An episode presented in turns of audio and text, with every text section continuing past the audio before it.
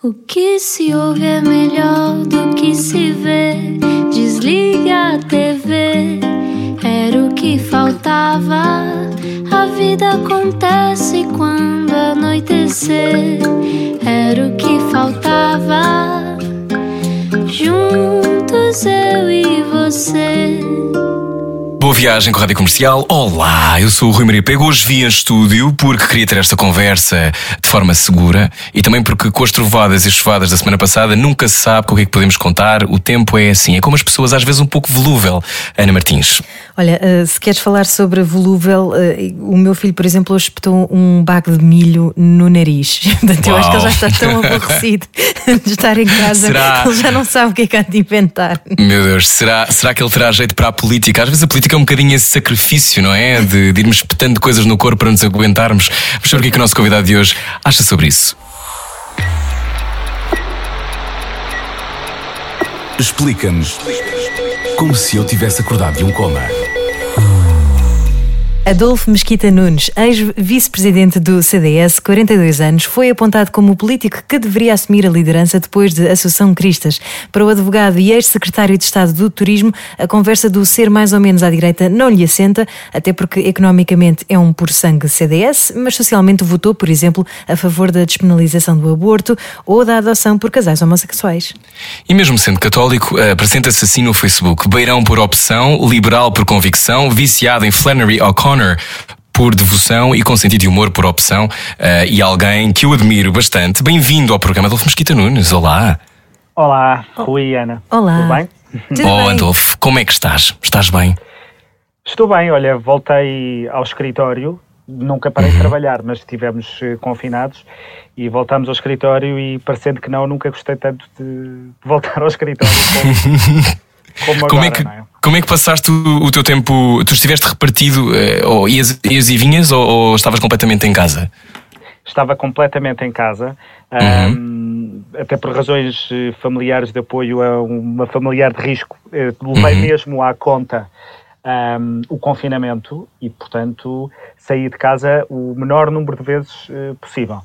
Ahm, E passei, enfim, eu gostei, a a minha avó dizia uma frase, não em jeito de consolo, mas em jeito de relativização, que há sempre pessoas que estão piores que nós.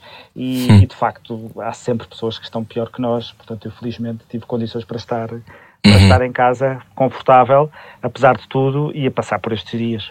Claro. E como é que tu eh, viveste esses dias? Tu tinhas. eh, eras assim muito espartano nos horários? Como é que, como é que funcionavas em casa? É, Não querendo logo a- entrar demasiado dentro da tua casa, Adolfo. Estou só, não estou só a entrando, querer saber. não entrando em casa, mas só nos meus Não passando a horários. porta. Sim. Só no vão de escadas. Ah, olha, marquei eh, ginástica à distância eh, logo de manhãzinha, que era para garantir que eh, Tu ter levantavas horários. muito cedo. Uhum, Para ter sim. horários. E depois eh, começava a trabalhar, porque continuámos a trabalhar, e às tantas estava tão ahm, farto que comecei a fazer vídeos em direto no Facebook, mais políticos, não, não, tanto, não tanto nesta. Não, não, eh, não versão tutoriais de mais- maquilhagem? não tutoriais de maquilhagem nem, nem entrevistas, mas comecei a fazer eh, vídeos em direto sobre alguns temas que achava relevantes sobre, sobre o coronavírus e as pandemias e a globalização e o liberalismo, etc. E, e pronto, e fui-me entretendo. Agora esses vídeos já pararam, porque como voltei ao escritório já não tenho tanta disponibilidade de tempo para isso. O Adolfo, e falando Eu vi de alguns, ginástica, eu vi alguns. Falando de ginástica, tu achas que este desconfinamento está a ser musculado? Uhum, Ana Martins. Eu, pelo menos, Sim. pelo menos tonificado, estou a tentar, musculado, não sei. Eu eh, eh, tive que improvisar, tive que improvisar com material de casa, pesos, Hum. portanto foi uma coisa, não direi espartana, mas pelo menos remediada. eh, foi. Ah, mas eu, Mas e- eu, eu- eu já, sim, eu já ia fazer, fazer aqui uma ponte também para o processo de desconfinamento geral no, no país. Se achas que está, está a correr como, como é expectável? Ou, Tens sido algo crítico, Hum. segundo sei. Ou estou enganado? tenho sido crítico da ausência de discussão sobre o desconfinamento. Não tanto sobre a decisão de desconfinamento, porque estou globalmente de acordo, mas sobre a concretização deste desconfinamento. Acho que é uma medida muito, muito importante, de facto, e é muito pouco discutida. Uh, mesmo a proporcionalidade de algumas medidas, algumas proibições que não se percebe, não podermos estar na praia, mas podermos andar de transportes públicos, não podemos uh, estar parados num jardim, mas podemos passar uhum. para correr. Há um conjunto de discussões que têm a ver com as nossas liberdades, desde logo, uhum. que me faz confusão que não gerem discussão, mesmo que seja para depois concluirmos, ok, sim senhor, tem mesmo de ser assim. Uh, uhum. a, a, forma como as pessoas aceitam limitações às suas liberdades só porque lhe dizem que é assim, faz-me faz alguma, faz alguma confusão. E até só que eu respeitei o, o, confinamento, portanto isto não é uma discussão uh, de quem concorda uhum. ou discorda, mas eh, quando estão as tuas liberdades em, em, em, jogo, acho que faz sempre, é sempre útil uma discussão e até uma discussão uh, com pontos de vista fortes uh, sobre, sobre, sobre isso. E depois, porque acho falta de discussão sobre a proporcionalidade de algumas medidas para a retoma da, da atividade económica. Uhum. Portanto, fui crítico essencialmente à ausência de discussão. E tinhas uhum. vontade, tu que agora já não estás propriamente com a mão na massa, tinhas vontade de pegar o touro pelos cornos nesta, nesta fase? Ir para a política eu... outra vez? Eu... Acho que é isso que a Ana está a querer dizer com tantas metáforas. Eu não estava a perceber. Não eu percebi. Por pé, milho verde, ramo verde. Sim. Mais Desculpa. agora fugir à questão. Ia fugir à questão dizer, dizendo que não invejo a, a, posição, por exemplo, da Secretária de Estado do Turismo, que, uhum. que foi o setor que eu, que eu tutelei e, e que vai passar por, por dificuldades, portanto é um dos setores que mais vai sofrer uh, com os efeitos quer da pandemia, quer depois da crise uhum. que vai seguir, um, e não invejo a posição em que está. Acho que ela vai ter, vai estar com uma das mais espinhosas uh, missões governativas do ponto de vista da área económica um, e não invejo. Um, uhum. tu, tu foste secretário de Estado do Turismo durante muito tempo? Foi durante oito anos mesmo? Ou foi seis? Não, não tenho certeza. Não, nem, nem uma coisa nem outra. Foram três anos. Três? Mas, eu tinha, eu, tinha ideia que tinha sido muito tempo. Ainda bem que te pareceu assim tanto tempo. Foi tanto tempo, foi tão eficaz, foi tão eficaz, Adolfo, que eu, para mim, ainda acho que és ainda secretário de Estado do Turismo. É, uh, Como, é que, como é que foi para ti viver esse, esse tempo? Tu um, ehm, eras também muito crítico de que nós uh, não, não nos sabíamos vender, não, é? não sabíamos falar de Portugal para fora acho que, ou seja, dediquei muito à área da promoção, não é? De como é que nos uhum. podíamos vender melhor e de forma mais eficaz. Mas pude dedicar-me a isso porque boa parte do que era preciso fazer para termos um bom destino estava feito, não é? Ou seja, os uhum. assessores, sejam eles de esquerda ou de direita, trabalharam para termos um país com acessibilidades aéreas, com ligações aéreas, com boas acessibilidades, com hotéis bons, com uhum. uma boa restauração. Ou seja, eu pude dedicar-me a promover porque aquilo que era preciso promover já existia. Uh, e isso acabou por depois ser uma parte mais visível do trabalho uh, mas eu não queria fazer, não queria desmerecer o trabalho dos meus antecessores, porque só podes promover aquilo que existe e aquilo que existe eu não contribuí especialmente para isso, porque foi feito antes da minha, antes da minha chegada. Agora, a mudança radical da promoção e de passarmos a, a falar de forma diferente de nós e de utilizarmos uhum. os canais digitais, isso foi uma coisa que me deu bastante gozo, bastante gozo fazer. Olha, obrigada por elogiar os antecessores, porque isso não é muito comum ouvir-se, uh, não é? Um agradecimento, porque de facto toda a gente, de alguma maneira, faça bem ou faça mal, está a tentar tentar, julgo eu, dar o seu melhor. Mas e às vezes é... tenta fazer tábua rasa quando chega ao cargo, não é? Que é também uma das coisas que, Sim, que, também é que uma não respeita esse um bocadinho passado, romantizada, não é? Não é? Mas uh, aqui há uns tempos tu falaste sobre um imposto sobre a superioridade moral no debate político, porque de uhum. facto às vezes o discurso perde-se, em vez de se arranjar soluções, é a ver quem é que é mais perto ou quem é que tem razão.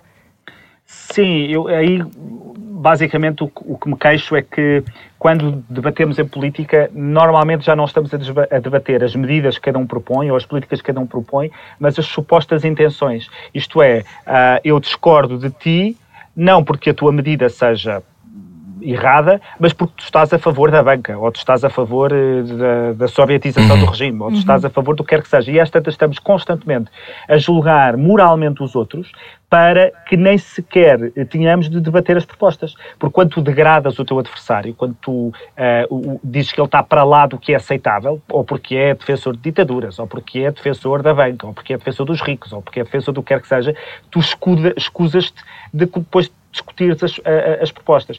E acho que o nosso debate político, uh, não é só em Portugal, mas uh, está pejado de considerações sobre os nossos adversários, que são considerações essencialmente morais.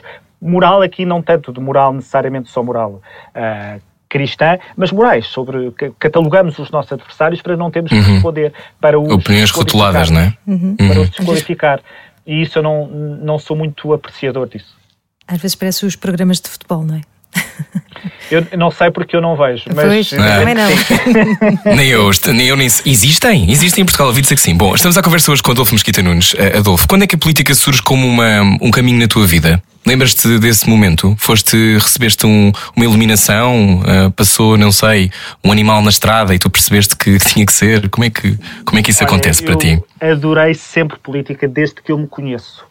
Hum. Uh, não me lembro de tempo nenhum em que a política não me fascinasse. Uh, eu sou de 77, as primeiras eleições muito vivas que me lembro são as eleições presidenciais de 85, 86, uhum. uh, com, entre o Mário Soares e o Freitas do Amaral. E eu vivi essas eleições com uh, uma paixão enorme, mesmo não percebendo muito bem daquilo, e era muito engraçado porque a família do meu pai é Freitas, a família da minha mãe era Soares, portanto eu vivia no, no, meio da, no meio do conflito. E, e a, a, a política esteve sempre presente na minha vida. Uh, o que, o, que, o que sucedeu um dia foi passar a exercer funções profissionais na política, não é? Quando, quando fui deputado ou quando fui secretário de Estado. Foram tempos uh, excepcionais, no sentido em que foram só há quatro anos e pouco, mas que quando foram publicamente muito mais mediáticos e muito mais notórios, as pessoas de alguma maneira estranharam quando um dia descobriram que eu uh, não era político profissional ou que não ou que tinha outra hum. outra outra atividade e isso foi sempre uma preocupação minha um, por uma questão de independência um, não te sei explicar de outra maneira desde muito miúdo que senti que precisava de ser independente para poder ter hum. força hum. para para vencer, enfim, quaisquer constrangimentos que, que, que pudesse passar na vida. E, e para isso precisei sempre ter a noção de que tenho uma carreira profissional. Um, e uhum. pronto, e a minha vida tem sido isso, mas a política eh, está sempre presente, mesmo agora que não exerço, neste momento nem sequer exerço funções, bem, sou vereador na Câmara da Covilhã, mas não exerço funções uh, uhum. de cúpula partidária, um, a política está sempre presente, eu estou, estou sempre a opinar, estou, estou a falar, estou a pensar, estou a escrever. Um, faz parte de mim. Mas quando dizes que sempre esteve presente, era o quê? Em vez de ler os livros de uma aventura, lias a biografia do Churchill? Lia tudo. Uh, lia a aventura, como, como me lembro da primeira vez que peguei uh, no Liberdade para Escolher, que é o livro do, do Friedman e que me, uh, uhum. e que me influenciou muito. mas eu sou daqueles que acha que ler ficção é mais importante na política do que ler ensaios ou biografias, porque a política lida com a natureza humana, não é? Os, os eleitores são, são pessoas e, e, os romances vão muito mais ao osso da natureza humana do que qualquer ensaio ou de qualquer autobiografia. E por isso eu costumo dizer muitas vezes, quando me, às vezes em coisas partidárias ou, ou me convidam para recomendar livros, eu tradicionalmente recomendo eh, ficção romances, hum. porque acho que são importantes para a pessoa crescer uh, conhecendo a natureza humana. E para o exercício da empatia, não é? Uhum. Também. Para poderes. É, uhum. E perceber que as pessoas uh, são muito contraditórias, são muito complexas, uh, têm muitos amores e muitos ódios, e, e, isso ajuda-te a perceber que o teu eleitorado é muito mais complexo e muito mais diverso do que aquilo que tu pensas. É menos estruturado ideologicamente, muito coerente. É porque às tantas, em política, há a tentação de começares a, a falar para um eleitor tipo que tu achas que é o teu. Muito uhum. coerente, que quer ouvir aquilo. E isso muitas vezes é redutor. Uh, Escapa-te a, a complexidade da natureza humana. Qual é que foi o teu livro da quarentena? Olha, Ou uns uh, livros.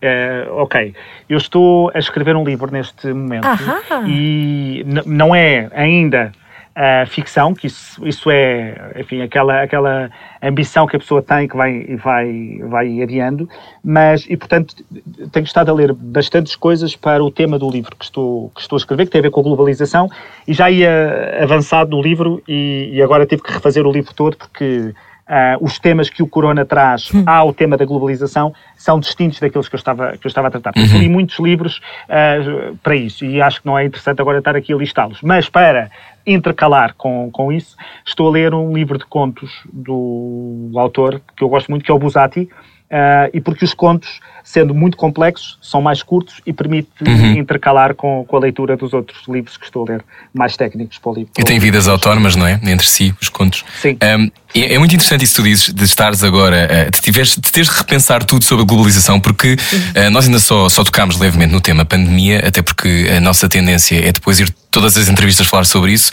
mas há, há, um, há uma. De facto, achas que há um antes e um depois?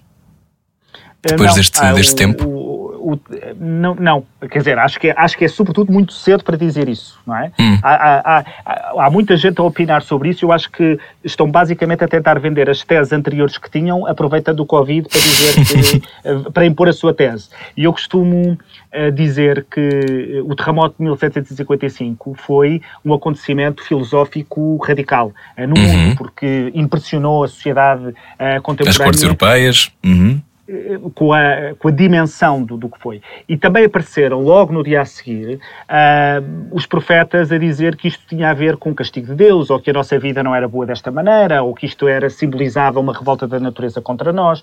E há muitas teses que eu acho que são exatamente iguais, eventualmente sem a dimensão religiosa, uma dimensão ateia, mas que quase que nos querem fazer uma espécie de sentir sentimento de culpa, sabes? Uma Isto vai para nos mostrar que temos de mudar a nossa vida, o nosso padrão de consumo e etc. Haverá coisas com certeza que nós temos de repensar nas nossas vidas, acho eu, individualmente cada um repensará, mas o essencial da nossa vida eu, eu não tenho não tenho certeza de que tenha havido uma transformação, ou que vai haver uma transformação que seja estrutural da nossa natureza, não é? Quando me diz, hum. ah, as pessoas vão deixar de querer viajar.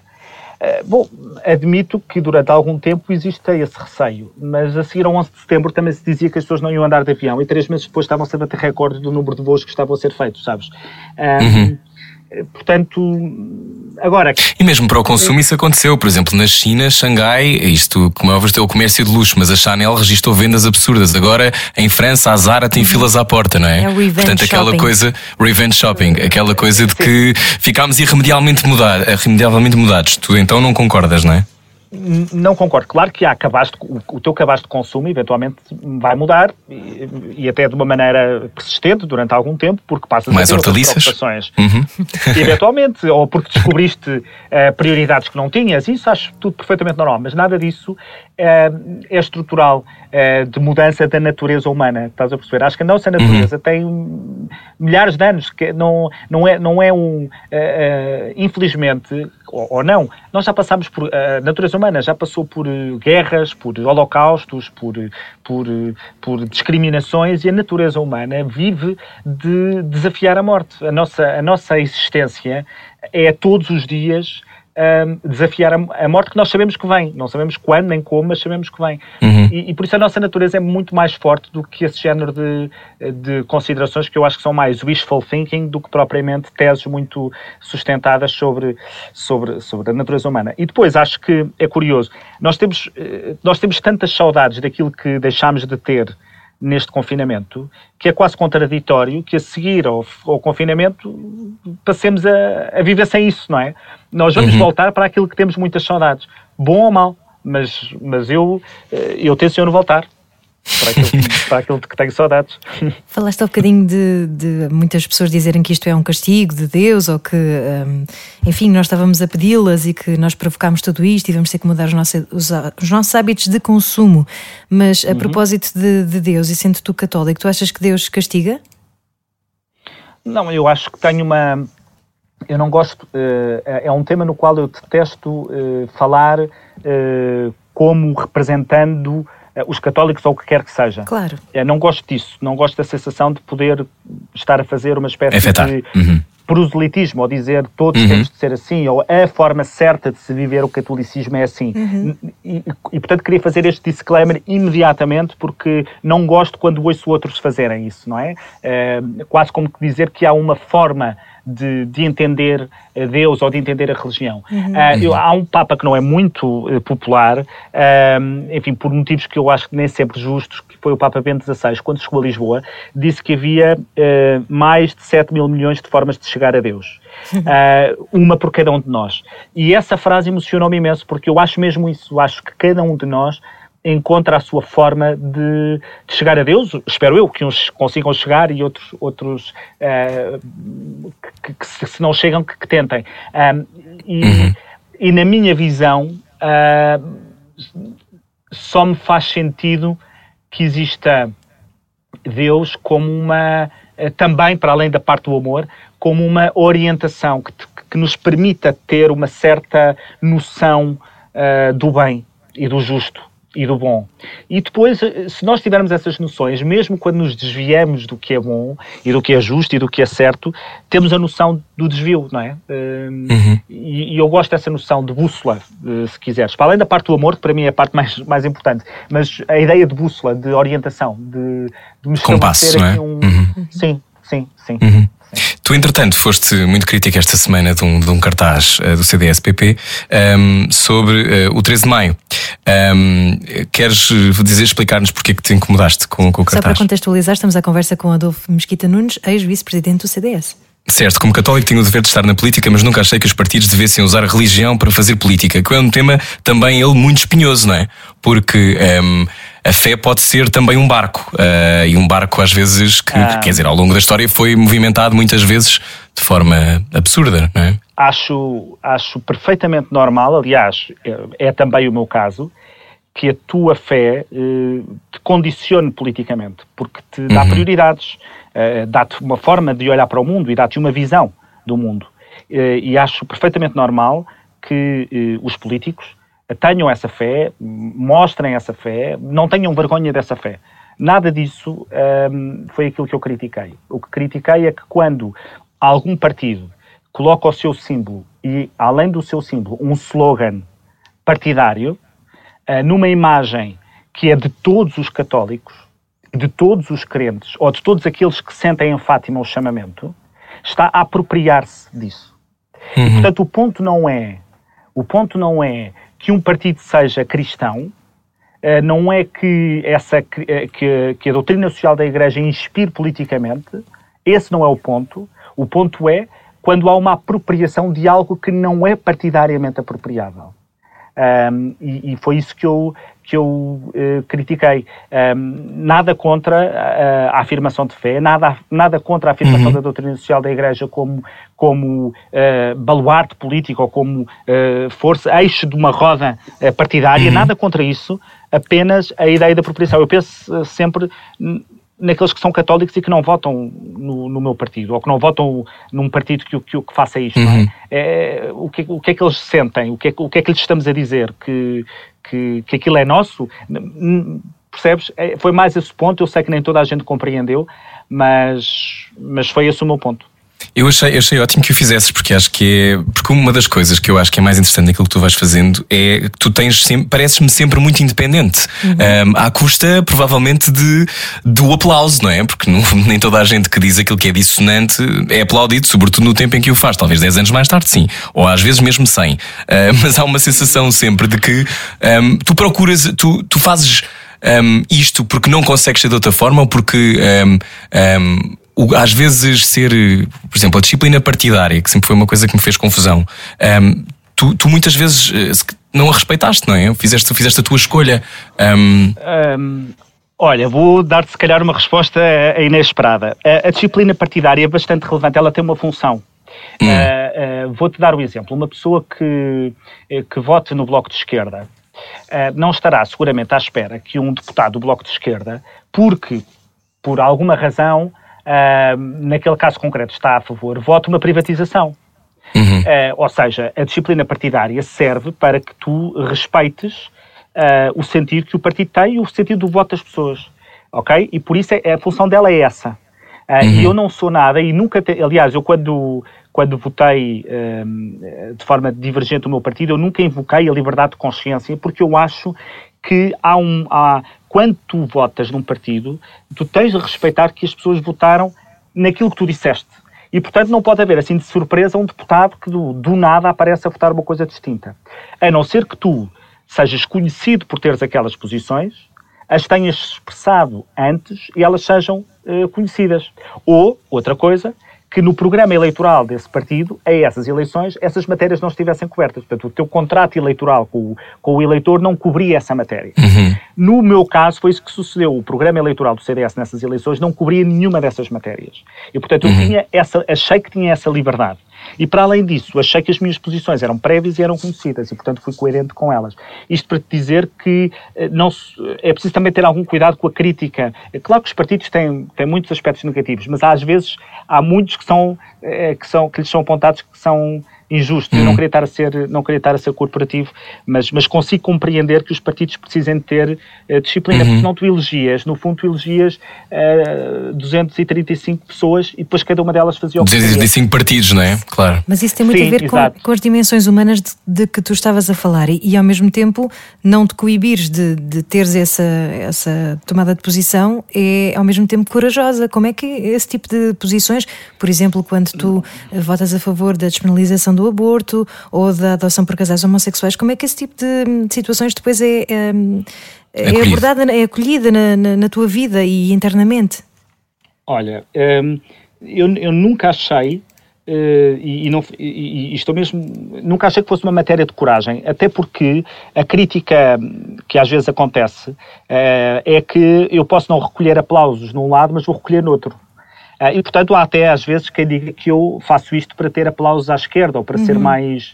ou para ter eh, uma maior amplitude de, de simpatias. Uhum. Um, não, não faço isso porque, porque se o fizesse não era tão liberal do ponto de vista económico e eu digo isso muitas vezes às pessoas de esquerda que, que dizem que gostam de mim é porque não me ouvem falar muitas vezes porque, porque do ponto de vista Sim. económico não, não estou nada sintonizado mas um, para mim estas posições são tão naturais no meu espaço político que eu nunca vi que elas fossem um problema que, que pudessem ser as primeiras que de alguma maneira pudessem a trazer o debate, isso sim, e tive noção do, de, de, de, que quando o fiz, assim o foi.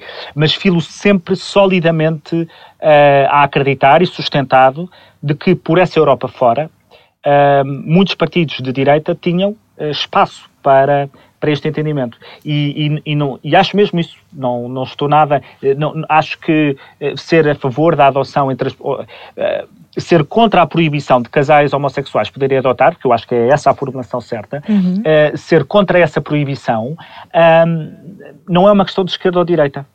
Como, para os dois lados, porque eu também, também acho, acho, possível uhum. que uma pessoa de esquerda possa ter dúvidas sobre o, o ponto. E eu, uhum.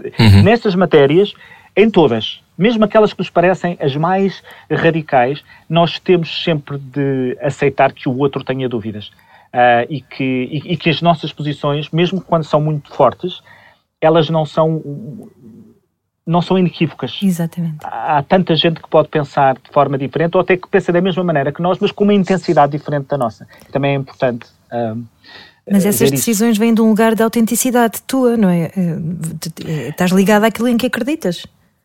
Sim, ou seja, vem daquilo, vem daquilo que eu penso, não é? Claro que também há mais coisas que eu poderia ter dito ou feito de maneira diferente e que achei que também tens que escolher os Era momentos. Isso que eu dizia há pouco. Uhum. Tens que escolher os momentos ou, ou, os pretextos em que sinalizas às vezes essas divergências, porque. Um, há de facto respeito institucional e eu gosto disso. Há, há, a ideia de que fazes parte de diálogo que é maior do que tu, não é só tu, e, portanto, tens de, de alguma maneira, escolher em que momentos é que a tua individualidade se deve manifestar. Uh, de, ou seja, nunca me senti violentado, mas houve momentos em que podia ter decidido ou dito outras coisas que, que não disse, porque fui escolhendo os momentos Uh, acho que faz parte disso. A política também, a política também é isso. Uh, não é nada. Uh, é, é um bocado romântico, não é? A ideia de que eu vou para a política e a mim nunca me vão condicionar. A mim nunca. Eu direi sempre o que penso. Isso não existe. Se nós na nossa vida não, não existe em lado nenhum.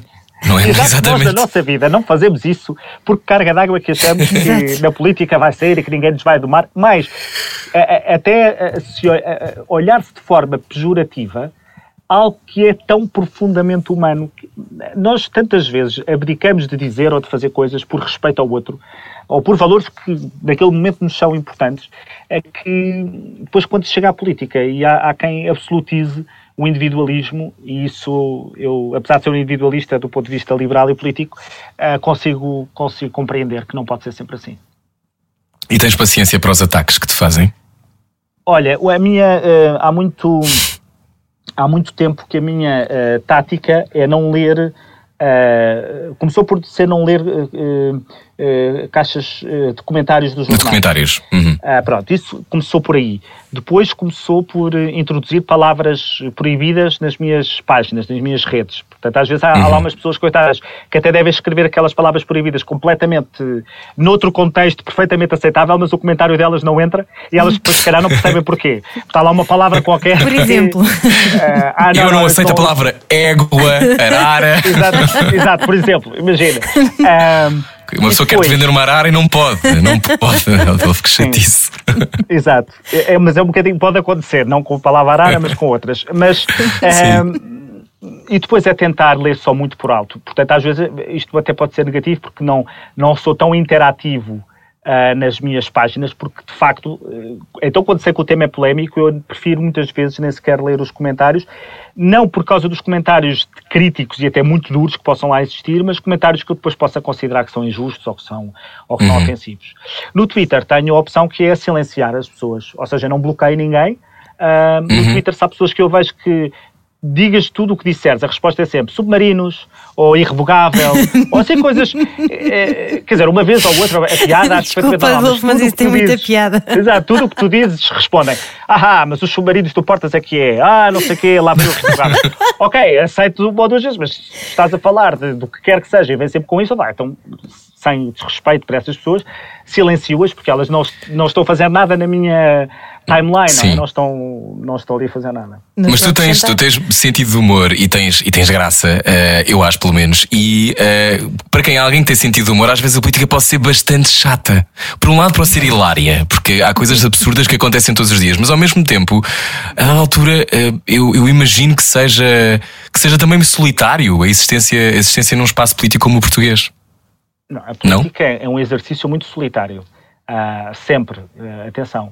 E, e, é um exercício de vaidade e um exercício de, de, altruísmo ao mesmo tempo, porque altruísmo no sentido em que tu de facto estás a dedicar-te a alguma coisa, enfim, as pessoas que o fazem com honestidade, não é? Estão a dedicar-se a algo que, que o proveito é o outro, é, são os outros uhum. que o terão, uh, mas é também um exercício de vaidade, porque de alguma maneira tu dizes eu sei como é que as coisas deviam ser não é? Tu, tu vais uhum. para a uhum. política para dizer como é que as coisas deviam ser. Ainda que, que, isso possa ser dizer, eu acho que cada um deve saber o que faz, mas, mas isso já é dizer como é que as coisas deviam ser. E é um exercício solitário, porque estás permanentemente a ser, a ser confrontado e a ser desafiado para tomar posição sobre as coisas, e, e isso és tu que tomas uh, a posição. Mas uh, eu, uh, o meu medo com o meu sentido de humor na política foi sempre que a minha carreira vai terminar por causa de uma piada mal metida. E é, eu já disse isso muitas vezes e eu tenho que me controlar, eh, tenho que me controlar mesmo, porque, eh, porque eu sou daqueles que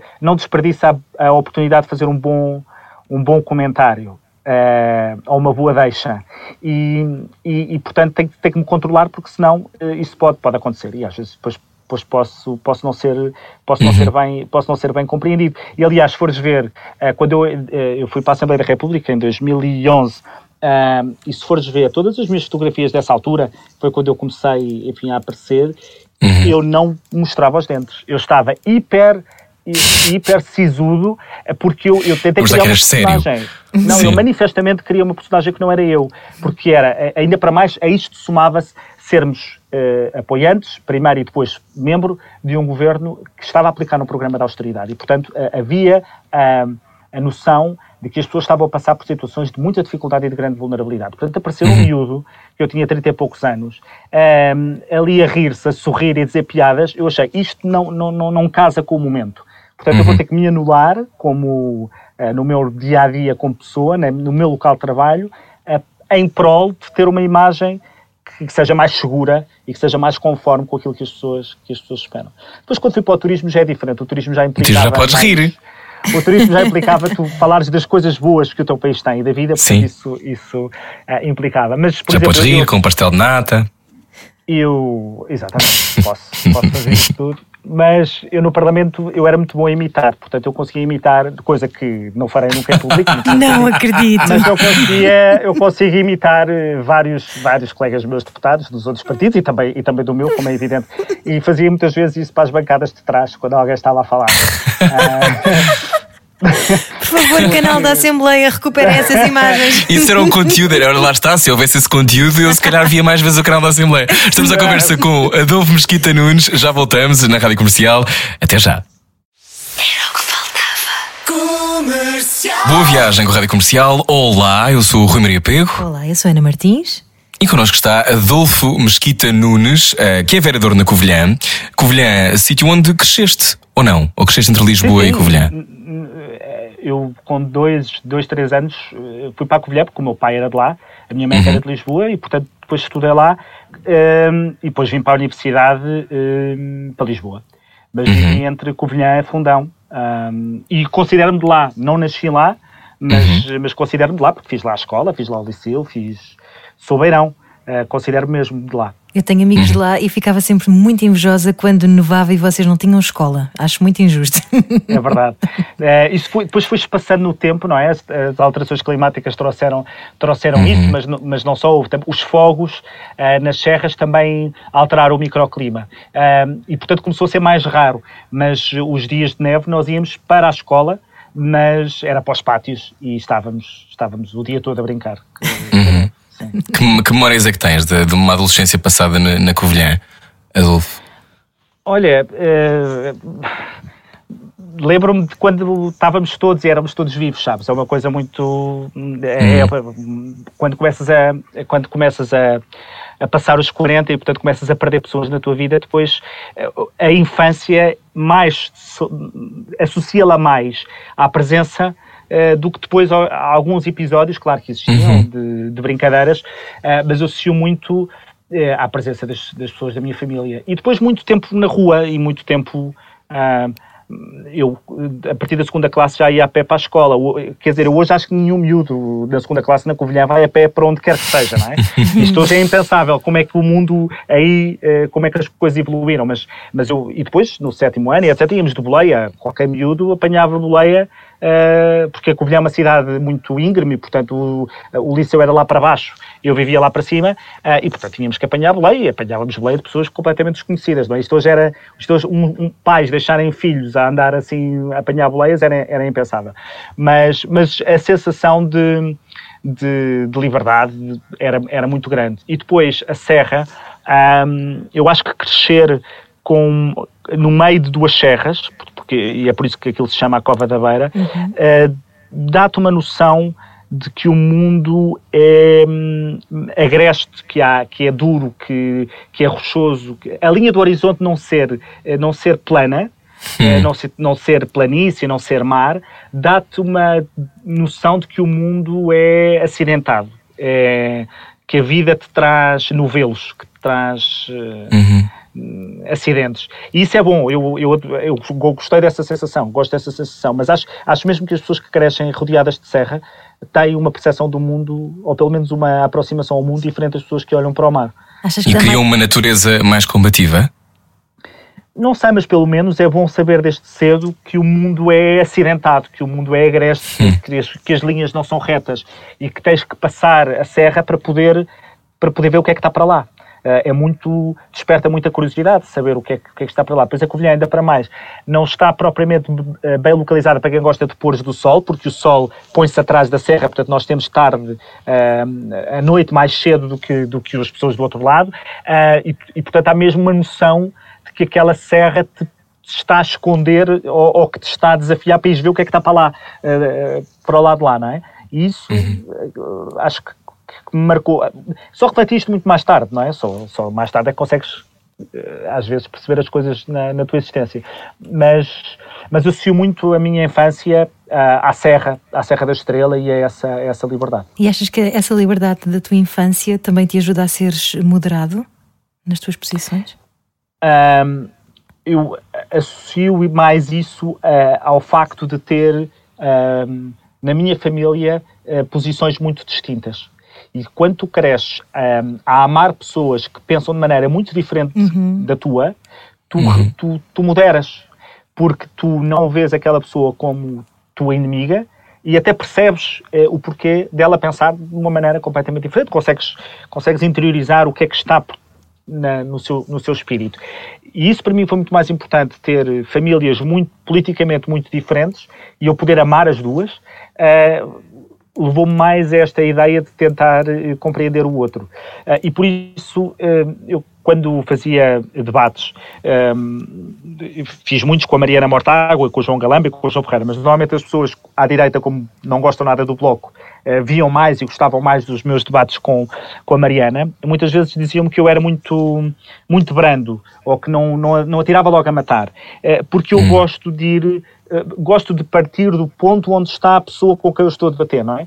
E tentar, a pouco e pouco, fazer ver que mesmo dentro do quadro dela, ela vai entrar em contradição. Isto nem sempre é possível, como é evidente. Mas, mas é, é, um bocadinho, é um bocadinho a busca. Até porque pontualmente as pessoas de esquerda podem ter razão, não é? Com certeza que sim. Com certeza, Com certeza não é? Aliás, há, há casos em que temos os dois razão, em que é de facto uma mudança, uma visão muito diferente sobre uhum. as coisas e, portanto, nenhuma tem que estar necessariamente certa. Atenção. A esquerda Esse nunca. Outro, a esquerda nu... outro equívoco de que uhum. há uma visão certa sobre as coisas. Não há. Um, isso não existe. Claro. A esquerda nunca te seduziu? Um, não. não, porque. Gostei da honestidade. Não. Uh, não. Não. Mas vou dizer uma frase que não é, que não é minha, um, que é de uma amiga minha, que é Inês António Pereira, que foi, foi deputada do CDS também comigo. Ela dizia: Eu adorava. Inês, se a frase não é esta, peço desculpa, mas eu assimilei assim. Um, eu adorava ser do PS, porque se fosse do PS podia ser de direita à vontade e ninguém me chateava. Uh, e isto, sim, isto eu tenho inveja que é poderes defender as mesmas coisas que a direita diz e defende, e portanto podes privatizar o que tu quiseres, podes baixar os impostos que tu quiseres, podes liberalizar o que tu quiseres, porque como és de direita, eh, como és de esquerda, então pode ser. Então é porque a vontade é boa e não é má. E isso sim, essa parte tem alguma, essa parte tem alguma inveja desse salvo-conduto que por seres de esquerda hum. te dão, porque presumem que eh, presumem que tu estás pelo lado dos mais vulneráveis. E, portanto, se, se, estás a defender aquilo é porque, é porque é o melhor para os mais vulneráveis. Não é? quando, quando me dizem aquela coisa, claro que sou de esquerda porque eu preocupo-me com os mais pobres, eu perco a cabeça com essa frase. Uh, perco a cabeça com essa frase. Que me digam assim, que eu sou de esquerda porque a esquerda tem as políticas que ajudam melhor os, os mais pobres, eu posso não concordar, mas consigo perceber o racional. Agora que digam, no fundo, que. Ah, ou então as pessoas que fazem ao contrário, não é? Que dizem, não, eu sou direita na parte empresarial, mas, eh, mas na parte de apoio às mais pessoas, aos mais vulneráveis, sou de esquerda. Essa, essas distinções fazem-me alguma, fazem alguma confusão. Mas olha, uhum. tu achas que as pessoas uh, prestam atenção de facto ao debate político e ao saber o que é que é de esquerda e de direita? Porque a noção que eu tenho é que há muito, uh, muito desligamento e ao mesmo tempo uh, muita polarização sem conhecimento de causa, porque cada vez mais. Hoje mais do que nunca. Vocês é? estão encostados, vocês os moderados, estou, e eu também me incluo como moderada, mas acho que há aqui uma polarização e parece que ninguém se entende, ninguém consegue falar como adulto. É, há uma, grande, há uma grande polarização, acho que essa é uma das características políticas dos nossos tempos, que é hum, essa sensação de que, por um lado, só um lado que está certo e o outro lado está errado. E, e depois, como tinha dito há bocado sobre a superioridade moral, que o outro lado defende posições não porque acha que são as melhores, mas porque tem algum vício de partida. Ou está feito com, hum, com este ou com aqueles, e, portanto, há uma polarização porque, no fundo, tu tens que escolher um dos lados. E quando és moderado, ou quando tu dizes, ok, mas eu estou de acordo, ou, ou, ou, não estou de acordo com eles, mas não acho que seja essa a vontade deles, és visto como fraco, não é? Eu sou chamado às vezes uhum. da direita covarde, ou uh, que isto foi um termo que apareceu muito uh, em Espanha, ou a direita, como é que é? A direita que gosta de agradar à esquerda, com base nessa ideia de que não, não há mínimos de entendimento sequer. Uhum. E que, e que tens que escolher um lado. E esse lado quando governa, tem que ser para aniquilar o outro. Ora, eu não Sim, tu, tu escreveste sobre isso, aliás, não é? Tu até dizes que as Sim, pessoas confundem a democracia com colaboracionismo ou a moderação com tibieza ou a ponderação com fraqueza. Ou seja, a ponderação uh, tem má fama em 2020. É, tem. A moderação tem má fama neste momento. Uhum. Uh, tem má fama. Uh, a moderação é vista como se disseste que eu disse isso é porque eu devo ter dito. Sim, e essas, e essas palavras são típicas minhas, mas, uhum. mas com tibieza, não é? A ideia de que se eu vou para um debate e não, não é para partir tudo e dizer que aquela pessoa que está do lado de lá é uma corrupta, nojenta, que quer acabar com o país e que está a vender o país a não sei quem, uhum. se eu não disser isto é porque sou fraco. Se eu, se eu estou apenas a discutir com ela, politicamente, isso lhe deu o benefício da dúvida de estar a discutir as propostas dela uh, pelos seus méritos e não pelas suas, pelas suas intenções. E isso eu escrevi, não sei se essas frases que tu tiraste foi de um artigo que eu escrevi, há um artigo em particular que eu digo que muda, os, os, moderados são os novos apátridas. É isso mesmo, os moderados são os novos apátridas. Uhum. Sim, estão a, ficar, estão a ficar sem lado não é? Uh, para quem nos está a ouvir, isto não é esta, isto que eu estou a dizer não é originalidade nenhuma. Há uma as memórias do Tony Judd no New York uh, uhum. uh, Times são um, ele tem um artigo muito interessante que é o Edge People, que eu recomendo, porque o que ele diz é somos todos Edge People, somos todos pessoas de fronteira, estamos todos uhum. a cruzar-nos com outros, somos feitos de muitas coisas muito diferentes. Portanto, Sim, escreveste isso na visão também, não é? Contra o discurso binário. Sim, bem, isto foste mesmo.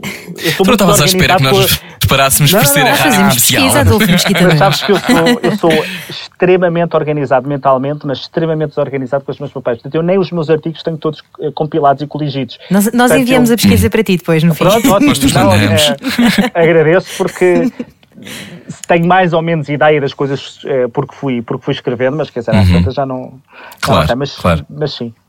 Pois olha, é... Esta matéria da segmentação identitária, tu dizes que é excludente, então, que é a partir do momento em que assumimos uma identidade, seja ela de que ordem for, que estamos a excluir todos os outros que não são como nós. Ok, um... aqui vai-me aproximar um bocadinho mais da, da direita, nisso, uh, e depois hum. uh, afasta-me a seguir.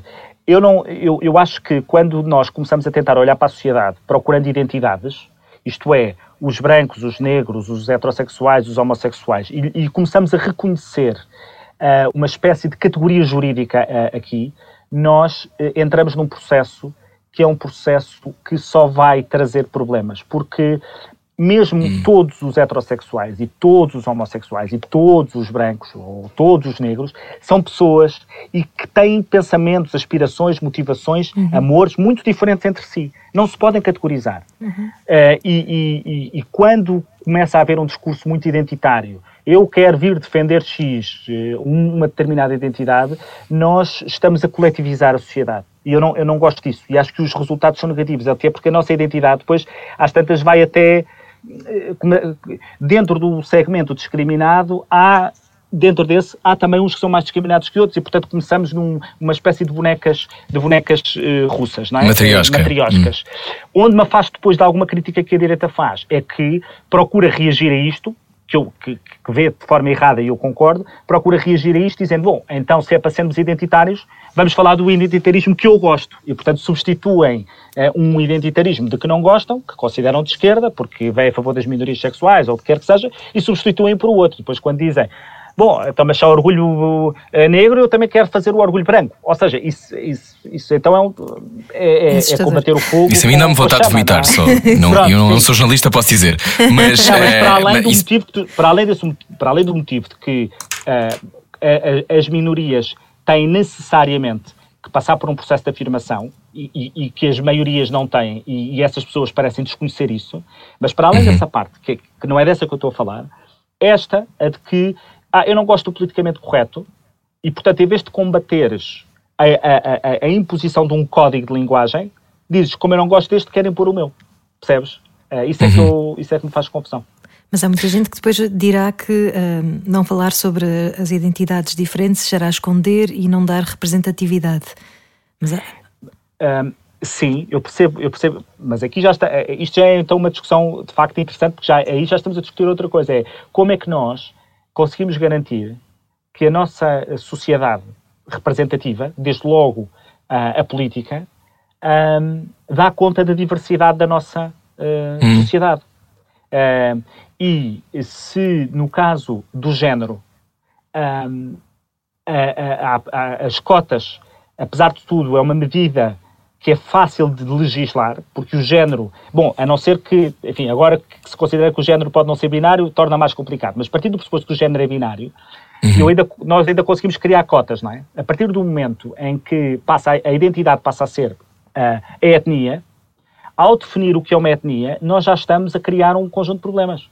A segmentar, mas, mas por outro lado estás... Mas repara, estás a identificar, repara, tu, tu, se, se, tu, tu, o que é que é ser de uma etnia? É 100%? Se a mãe não for Sim, fazes parte dessa etnia ou não fazes? Sim, Adolfo, é... mas imagina, estás sentado a uma mesa, o futuro do país estão ali 20 pessoas sentadas, são três mulheres e dos 20 são todos brancos, nem sequer há ninguém negro. Há ali um momento em que a mobilidade social, se calhar, não foi suficiente para garantir que alguém negro tenha, tenha lugar de fala. E Acho isso não é uma coisa. Não sei. A expressão que tu, tu utilizaste para mim é corretíssima. E repara, tu, tu, tu colocaste o problema dizendo assim: bom, mas espera lá, eh, se calhar o que, o que tem, o, o nosso problema aqui é a mobilidade social, é que o nosso contexto de nascimento continua a ser hiper relevante nas nossas possibilidades de, de futuro. Uhum. Uhum. E há uns, há, há uns anos, a, na, a, a Anabela Mota Ribeiro, que estupidez, convidou para fazer uma entrevista com a Ana Catarina Mendes sobre o 25 de Abril, era os 40 anos do 25 de Abril. Uhum. Uh, e quando ela perguntou o que é que faltava cumprir, essa foi a minha resposta, curiosamente. Eu disse-lhe: temos uma sociedade uh, que a sociedade representativa não, não dá espaço, não, não é um espelho da sociedade representada. Uhum. E o nosso contexto de nascimento continua a ser hiper relevante. E o nosso trabalho devia ser como é que nós tornamos o nosso contexto de nascimento, que será sempre relevante, uh, o menos relevante possível para as tuas possibilidades de sucesso e, eh, e de futuro. E isso estou inteiramente de acordo. Nós somos ainda muito vítimas do sítio em que nascemos. Uhum. E isto tem, tem, a ver com políticas que são muito diversas, não tem a ver só com políticas de.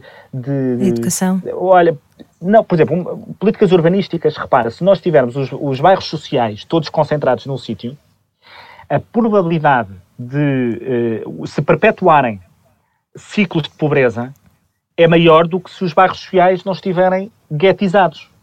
Uhum. Repara como uma questão que é urbanística pode Sim. ter um impacto na mobilidade social. Foi o que aconteceu em Nova Iorque, por exemplo. Os bairros serem todos oh. diferenciados entre si, não é? Exato. Ou tens Chicago, por exemplo, que está uhum. claramente guetizada também. Um, eu, eu, quando, quando fui a Chicago, impressionou muito porque eu era, era via-se a olho nu. Uhum. Uh, como um lado da cidade era branco e o outro, o outro lado da cidade não, não era. Um, e, e, e, o que me custa é que este problema existe, ele é real, a, a discriminação existe, dói, é, para além de criminosa uh, do ponto de vista legal, ela é criminosa do ponto de vista humano, e uhum. o discurso sobre a discriminação está a ser uh, levado para polarizações que não discutem coisa nenhuma. É que, no fundo, basicamente, uh, parece que o tema é uma mascote, não é? Em que tu, às tantas, não estás a discutir soluções. Não estás a discutir o que é que pode ajudar à mobilidade social destas das pessoas. Um, e, hum. e, pronto. Não sei se já me perdi, mas. Tu. não, não, estávamos a falar sobre as identidades. Mas eh, no caso, no caso de. No teu caso em particular, tu em 2018 assumiste publicamente que és, que és homossexual, um, ganhaste um prémio do Arco-Íris, da Ilga. Um, uhum. tu, tu fizeste o porquê, Adolfo?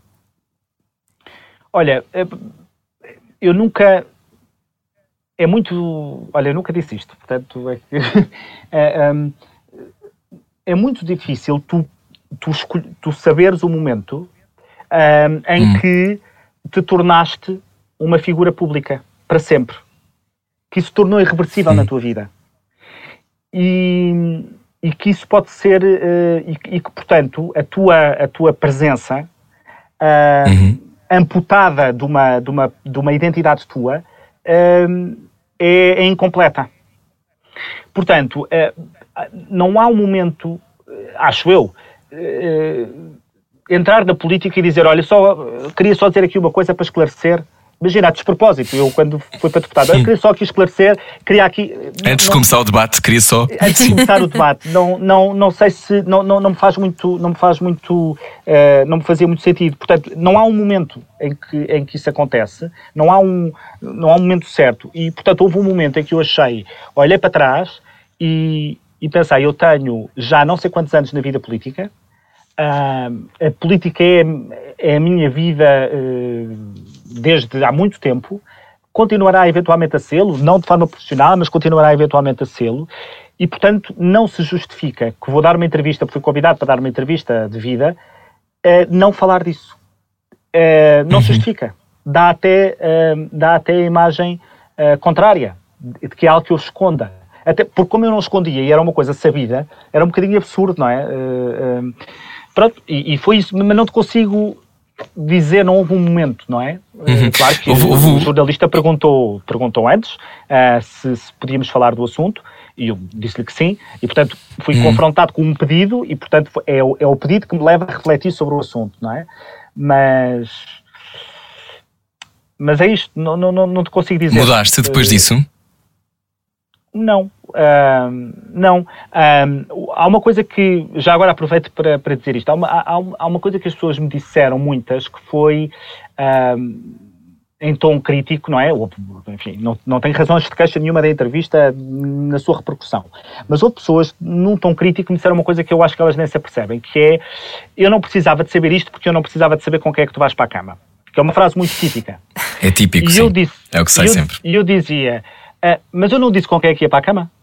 Como é, que, claro. como é que tu sabes? Eu não disse que qualquer que ia para a cama. Ah, não, está bem, mas eu não tinha que saber isso. Eu, disse, eu, eu, não, eu sei que não tens. Como eu também não tenho, quando tu tens no teu perfil de Twitter a dizer sou pai de quatro filhos e casado com a mulher não sei quem, que é uma, uhum. que é uma, uma descrição muito normal nos perfis de Twitter e de Facebook, estás a expor a tua heterossexualidade. Quando apareces com a tua mulher, em qualquer sítio, tu não estás a fazer nenhuma afirmação, tu estás a ser quem tu és. Tu não te das conta de que, não está, de que estás a afirmar. E, portanto, no fundo, hum, a única coisa que eu às, às tantas sinto que não consegui explicar naquela entrevista, porque não calhou, expliquei muitas outras, mas essa não calhou, foi que isto não é nenhuma afirmação uh, de, um, de, uma, de, de, de algo para, para, para, ser uma notícia ou para ser uma, uma uhum. afirmação. É apenas a consequência de eu ser quem sou. Não é? Um, é isso. Tiveste medo? Achaste que podias, uh, podias empurrar algum eleitorado para longe de ti?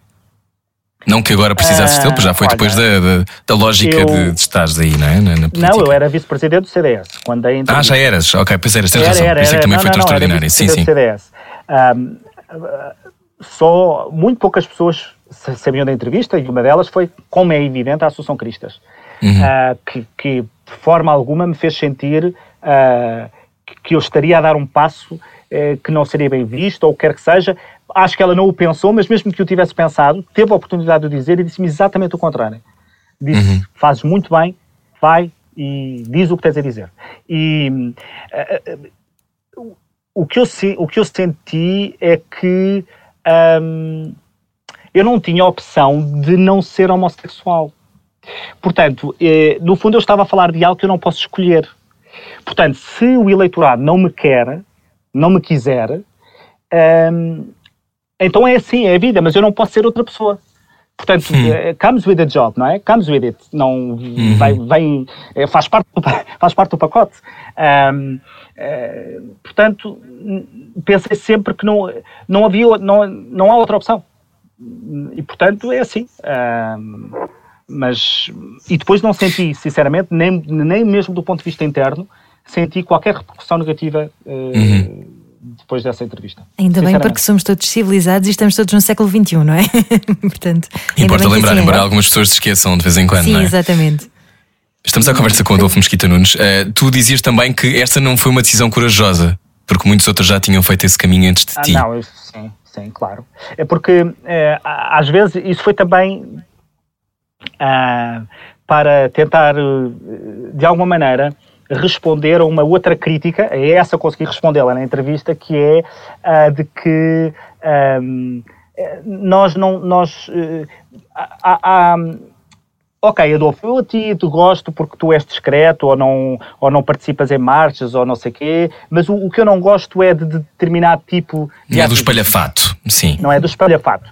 E o que eu quis dizer, o que eu quis dizer com isso é eu só posso ser este uh, discreto aceitável para essas pessoas, porque antes muitos outros tiveram de chocar para que aparecesse alguém que o pudesse viver de forma discreta. Uh, e por discreta é viver, não é esconder, é viver. Uh, Sim, e não é da maneira certa, é da tua maneira, não é? Porque há muitas Exatamente. maneiras de ser, não é? Portanto, as pessoas podem, claro se quiserem ter 25 penas na cabeça, podem tê-lo. Não, é um, Exatamente. não há uma Exatamente. maneira certa de se ser, nem A, nem B, nem C. É? Precisamente, mas aí o meu ponto, como era, aí o meu ponto era mesmo responder e dizer a essas pessoas, ou dizer que uh, muitas das conquistas uh, do nosso tempo, elas foram pressionadas pelo ativismo. Uhum. mesmo por ativismo que, de que podemos não gostar no método, na forma. Claro, as feministas significa... que queimavam sutiã é a mesma coisa, não é? Uh, e, e, eu quis reconhecer, eu, eu, não quis nada fazer o papelinho do. Uh, no fundo, dizer que a forma, como estás a dizer, e bem, não é? Que, não, não, a forma de ser é como eu sou. Uh, e os outros não. não. Quis mesmo dizer ao contrário. Quis mesmo dizer que eu era tributário, se quiseres, do uhum. esforço de muitos outros. E depois dizer que um, é verdade que eu, Adolfo, uh, a minha vida não faço a mínima ideia o que é que seria se eu, se eu, se eu fosse outra pessoa, não é? Mas olhando para trás, considero-me uma pessoa cheia de sorte. Um, mas isto não, não pode servir como demonstração de que, olha, estão a ver, não há problema nenhum a, a ser homossexual, porque está ali o Adolfo que uh, é político, está num bom partido. Não foi castigado. Uh, tem, não, é? não foi castigado e, portanto, estão a ver, não há problema nenhum. Porque há.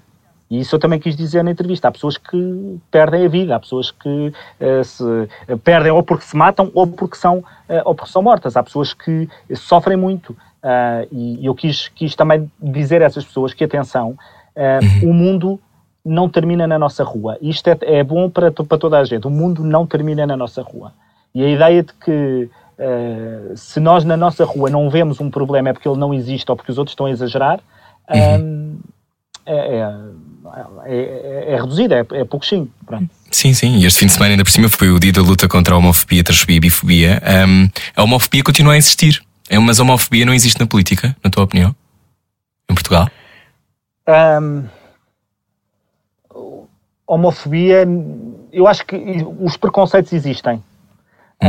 Um, relativamente a, a, a qualquer uh, identidade, se tu quiseres, ou qualquer traço identitário, porque eu não, digo, eu não digo que as identidades não existem, digo é que elas não podem ser critérios, categorias jurídicas.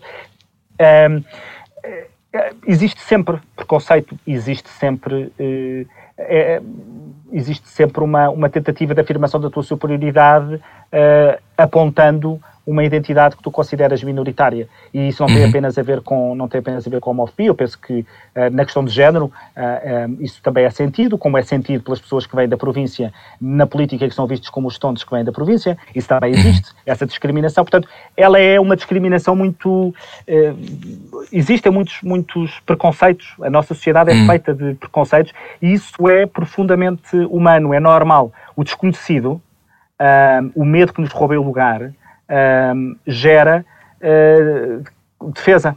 E por isso é sempre um, estamos sempre nesta tensão, neste conflito de afirmação de que a discriminação é uma coisa errada. E o que eu, o que eu tento sempre ver é. As, não acho que todas as pessoas que discriminem o façam com a plena noção do que o estão a fazer. Acho que muitas das vezes é preferível, em vez de os chamar homofóbicos ou, ou machistas ou o que quer que seja, é tentar mostrar-lhes que aquilo que elas estão a dizer é de facto profundamente discriminatório. E muitas das vezes uhum. elas concordarão depois de lhes explicares.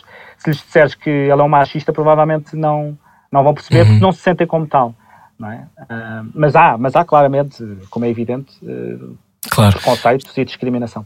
Estamos à conversa com Adolfo Mesquita Nunes. Uh, continuamos já a seguir. Venha daí, esta é a Rádio Comercial e este eu era o que faltava. Até já. Era o que faltava. Com Rui Maria Peco e Ana Martins. Todos os dias, das 8 às 10 da noite você. Na comercial. Boa viagem com a Rádio Comercial. Olá, hoje estamos à conversa com Adolfo Mesquita Nunes, que uh, conseguiu aumentar em 500% o resultado que, que, o CDS havia tido na Covilhã. Uh, li isto, isto é correto, Adolfo Mesquita Nunes? É corretíssimo. O melhor resultado okay. dos últimos 40 anos. Escreveste É verdade, é verdade, é verdade. O CDS tem tradicionalmente muito maus resultados uh, na Covilhã. E, e, o que é que tu acabas por não ganhar, não é? Mas como é que é, depois a vida, a vida segue, mas neste momento, um, ehm, quando houve, quando houve a, a, eleição do novo líder do CDS, um, ehm, eu achei que era o teu momento. Uhum. Aliás, muita gente aconteceu? achou que era o teu momento, mas tu apoiaste o João Almeida. Sim. Um, Rui e Ana, eu, eh, eu acho que por vezes eu percebo que se acha que as pessoas que estão na vida uh, política uh, têm todas uma, um caminho uh, para o qual trabalham e que tudo aquilo que fazem é funcionalizado a essa aspiração, uhum. a essa ambição. Não é o meu caso. eu não estou a dizer que eu não gosto de política ou que não gosto de liderar ou que não gosto de executar, mas eu sou mais complexo do que isso. Um, e, e, de facto houve uma decisão que, um, que tinha tomado há pouco tempo, antes, um, que, que, achei que não, não queria para a minha vida uh, fazê-lo. Um, uhum. E há quem diga que eu, pessoas, algumas pessoas dizem tu viraste as costas, ou tu abandonaste, ou tu fugiste. Eu percebo que pessoas possam ter, que tenham expectativas relativamente a políticos, sintam essa desilusão. E agradeço que tenham tido essa ilusão, porque significa que, de alguma maneira, uh, o meu trabalho as, as inspirou. Mas um, estar na política e dar a cara e, e uh, opinar, propor, é aquilo que eu faço todos os dias. Eu não fugi, eu não uhum. fugi de nenhum lado. Esta ideia de que só se pode estar na política se for para exercer o cargo de presidente é profundamente redutora. Portanto, quando dizem que eu fugi, uh, às vezes ouço isso, ou que. Ou que ah, uh, depois foi, foi pós-negócios, que é uma, uma expressão também, também frequente. Mas eu, eu já não. Eu, eu, eu de, a minha vida foi toda a fazer advocacia, tirando o, o, tempo em que exerci funções públicas. Foi sempre. Eu há, há, quando tomei esta decisão, eu há quatro anos, acho eu, que já estava a exercer as minhas uh, uh, no escritório que, que tenho. Um, e portanto, o que é que eu posso dizer? Eu não senti que pudesse ser feliz uh, a tomar hum. essa, essa, essa decisão naquele momento. E o que é que achas e a felicidade da... para mim é, é, um, é um conceito que existe eu acho, dou-lhe dou importância. Tem a ver com a independência, então? Sim, também. É que falavas também, há pouco.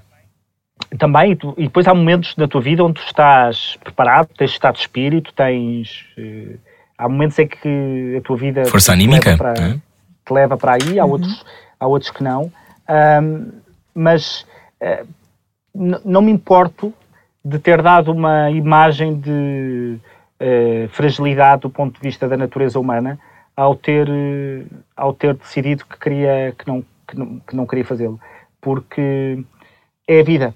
Ah, nós somos mesmo assim. A natureza, as pessoas são mesmo assim. Mesmo não tendo sido. Têm estas. Desculpa. Sim, diz, diz. Não, eh, desculpa interromper, pensei que já tinhas terminado. E é só perguntar se, mesmo não tendo sido o João Almeida, o teu o candidato que apoiaste, um, a vencer a liderança, o que é que achas de, do Francisco Rodrigues dos Santos, da atuação dele com, enquanto líder do CDS até agora? Não foi o, o líder em que eu votei, mas é o presidente do meu partido e tenho necessariamente que respeitar a sua liderança, o seu caminho, a sua estratégia. Acho que passou ainda muito pouco tempo para fazer qualquer tipo de balanço e uhum. ainda para mais com o contexto que apanhou logo no começo, uh, que é desta, desta pandemia, portanto é um contexto completamente extraordinário. E, e de entrada de novos partidos na Assembleia também, não é? Num contexto de maior concorrência no espaço político uh, da uhum. direita, um, e, portanto, não vou fazer, não claro. vou fazer nenhum comentário, nenhuma avaliação. Uhum. Claro. E o que é que achaste sobre, sobre uh, esta entrada? Eu, eu fiquei muito uh, abalado uh, com a entrada de um, de um deputado, como o deputado do Chega, ao Parlamento. Tu, tu que dizes que os moderados estão apátridas, o que é que sentes com, com a existência de alguém como ele no, no Parlamento?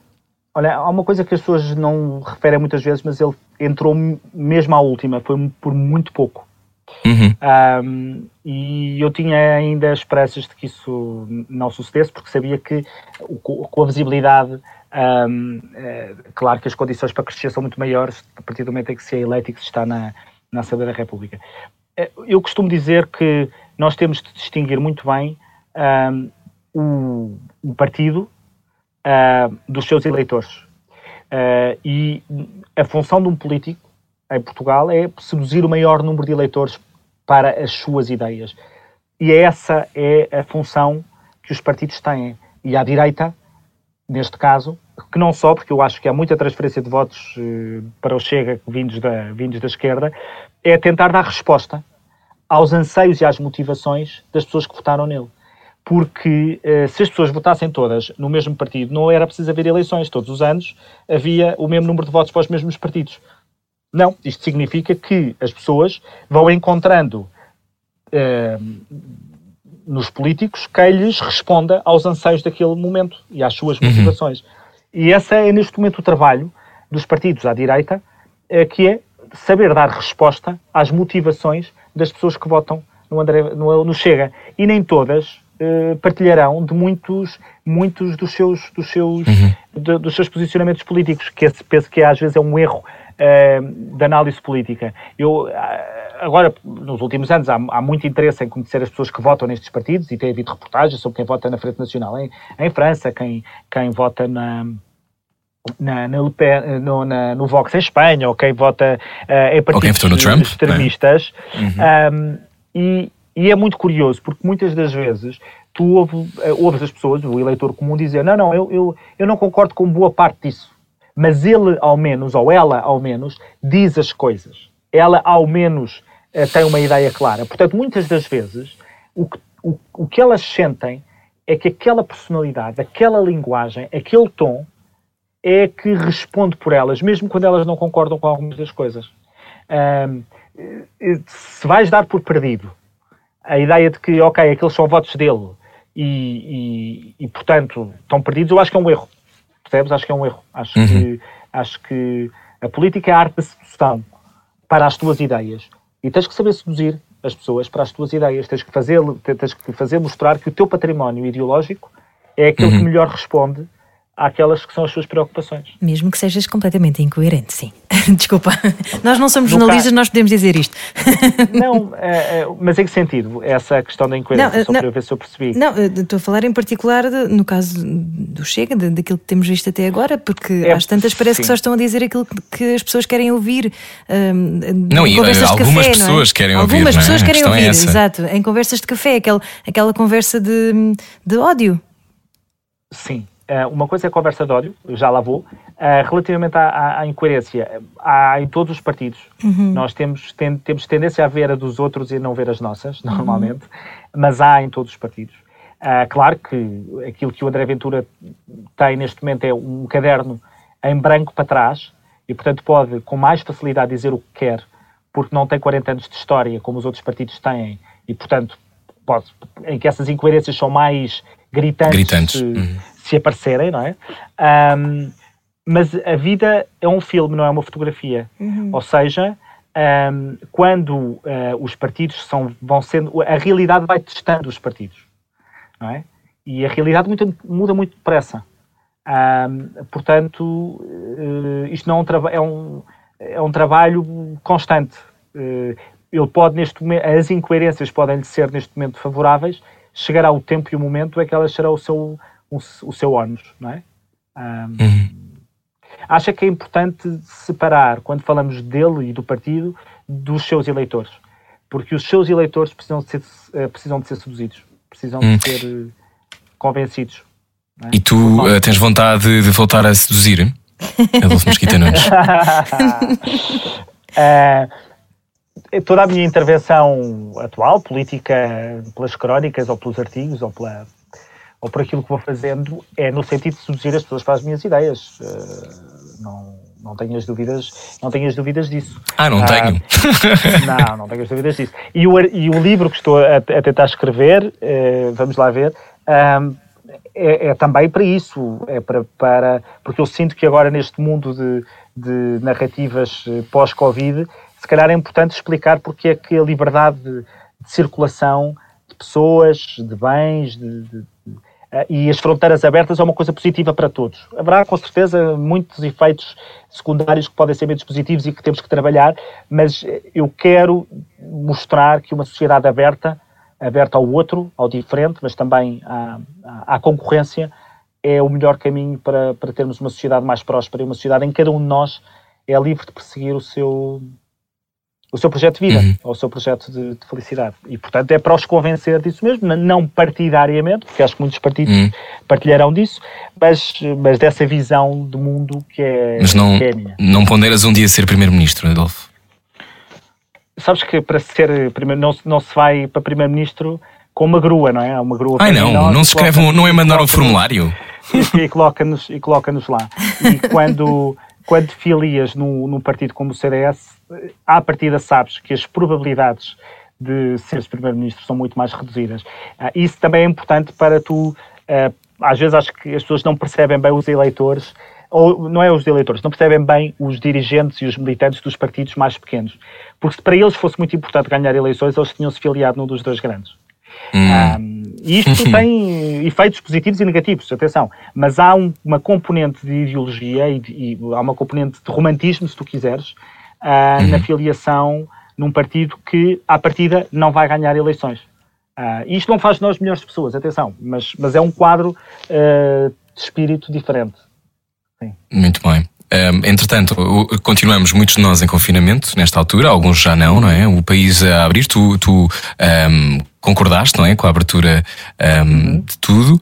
Um, a minha pergunta é: tu consegues fazer futurologia ou é um exercício que deixas de fazer, tendo em conta que isto tudo muda tão rápido? Porque um, um livro sobre a globalização, no momento em que uh, não sabemos muito bem ainda o impacto catastrófico ou não, mas será de certeza muito complicado, do que foi esta pandemia ou do que é esta pandemia, quanto tempo é que dura, tu, tu fazes esse exercício?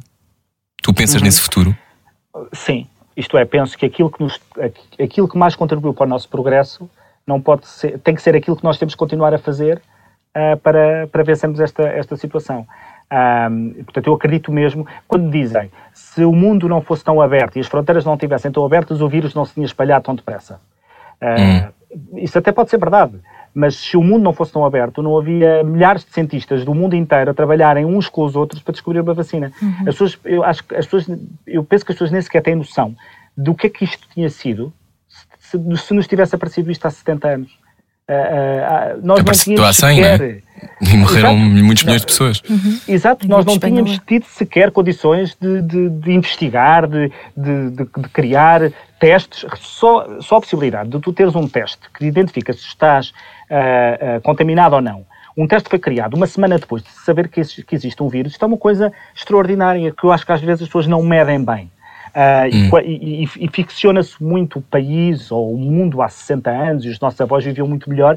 Os nossos avós perdiam irmãos, porque os irmãos morriam quando eram novos, se é quando não. Se é, Como Nigite, também não... outras coisas. Uhum. Exato. O mundo está. O mundo é um lugar horrível, mas foi sempre mais horrível do que é hoje, é o que eu costumo dizer. Portanto, nós estamos sempre. Temos vindo a melhorá-lo com e depois, claro, depois geram-se desafios novos, desde logo o desafio climático, o desafio das desigualdades, mas hum, o, o que quero dizer com isto é, estou mesmo convencido, e, e, portanto o livro vai ter um enfoque diferente do que tinha previsto, mas o objetivo é o mesmo, que é eh, dizer que eh, nós temos conseguido uh, criar um mundo melhor com aquilo que temos feito. E isto não tem a ver com a esquerda com a direita, porque a globalização é uma coisa, enfim, o mundo uh, global é partilhado por, por, uma boa parte da esquerda e uma boa parte da direita. E, portanto, isso não é uma questão eh, partidária. E, portanto, hum. acredito mesmo nisso. Uh, quanto, a, quanto, ao tempo que isto vai demorar e essas futurologias, não consigo mesmo uh, prever e acho que, como estamos a lidar ainda com algo que é muito desconhecido, a margem uhum. de erro das nossas decisões é enorme. E por isso é que eu às vezes digo que me faz confusão não haver mais debate sobre as coisas. Porque a margem de erro destas decisões, com as quais meus, eu concordo, outras discordo, é enorme. E, e, porque nós não sabemos, estamos, os países estão todos a aprender uns com os outros, já reparaste? Estamos todos a ver, uh, e quando uh, se usa o exemplo da Suécia e se, quase que se reza para que aquilo corra mal, porque eu estou a fazer de uma forma completamente diferente. Uma unidade de grupo. Uhum. Eu confesso que eu, eu, eu penso que eu gostava que aquilo resultasse. Porque se eles têm mais liberdade que eu, se, se, se, se, é possível combater da mesma maneira, pelos vistos não é, mas se fosse possível combater da mesma maneira, de forma muito mais ligeira, eu queria que aquilo resultasse. Que era para depois podermos imitar, e, e até lhes agradecia o facto de serem eles a estarem a experimentar. Um, é? Se eles puderem ir à praia, ah, espera, talvez para aí na Suécia. Não? É? Exato, por isso é que eles gostam de vir para cá. uh, nós, efetivamente, temos sol. Um, mas, mas, mas sou um otimista, pronto, isso sou. Sobre a capacidade que o mundo tem de, de uhum. fazer, de vencer, de vencer este, este desafio que era completamente, veio, completamente extraordinário, não é? Veio completamente. Ainda é. Achas que é pior do que a crise de 2008? Sabes que vamos lá ver. Um, Ou não é comparável? não é comparável, porque a crise de 2008 tem a ver com o funcionamento da economia. Depois há milhares de testes sobre o que é que aconteceu, mas tem a ver com o funcionamento da economia. Isto é uma coisa completamente diferente. Isto foi tu dizeres assim: eu tenho um vírus aqui, nós temos de parar a economia. Temos de parar. Não é porque as empresas falharam, ou tiveram maus negócios, ou porque nos endividamos, ou porque tomámos opções erradas. É, não, nós mandámos as pessoas parar de produzir e de criar riqueza. E por isso, os efeitos disto eh, podem ser eh, igualmente graves ou mais, tendo em conta, dependendo uhum. da duração que isto, que isto dura, um, e, e, e, a forma de, de, combater é diferente, porque tu, neste momento, o que tu precisas, mesmo tu agora distribuísses uh, dinheiro para toda a gente, por toda a gente, as pessoas, uh, se a economia não está a produzir riqueza, as pessoas nem sequer têm onde o gastar, porque o que tu precisas de ajudar é a manutenção dos empregos. Portanto, mesma forma como temos que olhar para a crise, isto agora já entrar em política, não vamos entrar muito, mas mesma forma de olhar para a crise, Uhum. Temos que perceber que ela é criada por uma coisa completamente distinta e inédita. Foi termos dito, por motivos que eu consigo compreender, a partir de agora não se produz e não se cria riqueza porque temos que vencer, temos que vencer este temos proteger. Temos que estar, um, exatamente. Como é que. Qual, Diz, diz Ana, vai tu, vai tu. Ia só perguntar se ah, há pouco o Rui perguntou-te se tinhas ambição de ser Primeiro-Ministro e tu disseste bem que de facto os pequenos partidos não têm muito esse histórico. Mas uh, eu acho que também uh, aquilo, aquilo que um jornalista, nós não somos, mas um jornalista perguntaria é: mas tu pensas lá mais para a frente candidatar-te à liderança do CDS? Não, eu, eu, não há, eu costumo dizer sempre essa pergunta, porque não é a primeira vez que, que faz, é que não há resposta boa para isso. Hum. Porque tu dizes assim Uh, neste momento, é uma coisa que não me ocorre. Ah, então é só neste momento? Então coloca a hipótese e no futuro. é a procura, de, é a procura do, do ah, título, não é? Exatamente. E depois o sinal que tu dás é sempre um sinal completamente errado, porque nunca é um sinal, pelo menos no meu caso, que seja coerente com o estado de espírito em que eu estou, que é, uh, essa foi uma opção que eu não tomei. Uhum. Eu podia tê-lo feito. Uhum. E este é o estado de espírito em que eu estou. Okay. Não não consigo dizer-te mais, não consigo dizer mais do que isso. Olha, e, e a pandemia, um, que lição é que te ensinou até agora? Olha, não sei se não sei se me ensinou, porque acho que só podemos fazer mesmo o, o, o balanço no fim, não é? É preciso saber se há uhum. segundas vagas, se não há. Mas eu sempre eu sempre gostei de silêncio e de estar sozinho, intercalando isso com, com muita gente. Uh, e houve um momento uh, em que eu achei que ia adorar, uh, perdoem-me a frivolidade, mas que ia adorar o pretexto para ficar, para ficar em casa. Seis meses. Sem, sem aquela pressão de. eu às vezes telefono aos meus amigos a dizer: não me convidem para nada porque eu não quero ficar com a coisa de que eu quero mesmo ficar em casa, e, e, mas se me convidam para um programa giro, eu depois não consigo dizer que não. E, e portanto, esta ideia de que vou ter tempo Uh, e olha, a sensação que eu, aquilo que eu chego é que eu estou uh, com uma imensa vontade de ficar em casa só porque me apetece. Uhum. Como não foi isso que aconteceu, não era porque me apeteceu, era porque eu fui obrigado. Uh, isto deu-me, se mais lições fossem precisas, de que a liberdade é de facto um valor essencial, essencial para mim. E o ficar tu até chegaste a fazer. Pois. Diz. E dizer que fizeste brigadeiros de chocolate light, ouvi dizer. É, sim. Tens sim, feito. Vai lá, tu, lá tu ao ponto onde eu cheguei, porque eu não consigo. Onde é que chegaste? Um, Como é que se fazem brigadeiros light, Adolfo Mesquita Nunes?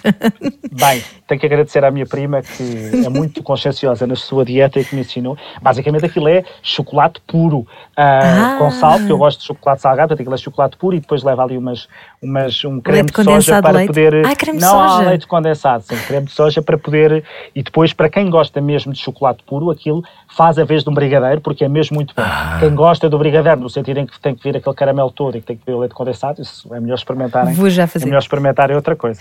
Olha, por fim perguntava-te um, se, se o teu propósito é, é esse, é tentar combater pela liberdade na vida. Uh, não sei se. Eu, Vou acender um cigarro imaginário para esta pergunta. Sim. Ah, eu acho que sou, sou, mais sou mais comezinho. Acho que o meu propósito é é, é, é procurar ser feliz e, e, e, que essa felicidade possa possa ser partilhada com as pessoas de quem gosto. Um, acho que a forma de o conseguir, eh, no meu caso, envolve de facto a liberdade. Agora, politicamente, sim, a causa que me move mais é a liberdade. E, e com isso, não quer dizer que aquilo que eu defenda seja a única forma de defender a liberdade. Há muitas outras formas. Mas aquilo que me move politicamente, é, a minha ideia primeira é a liberdade. Isso sim. Isso sim. Olha, muito obrigado. Muito obrigada, Adolfo. Adolfo Mesquita Nunes, uh, espero, que, espero que tenhas gostado. Nós não somos jornalistas, mas demos o nosso melhor, Adolfo. Bem tentado. Agora tenho andado no São Jorge. coisas fora de contexto. Viste? Bom, obrigado, Adolfo. Pode ouvir a conversa inteira em radiocomercial.ol.pt. Uh, fica à espera dessa receita dos brigadeiros de chocolate light. Depois vou puxar para trás é para ouvir fácil, isto tudo como é deve fácil. ser. Creme de soja, já percebi.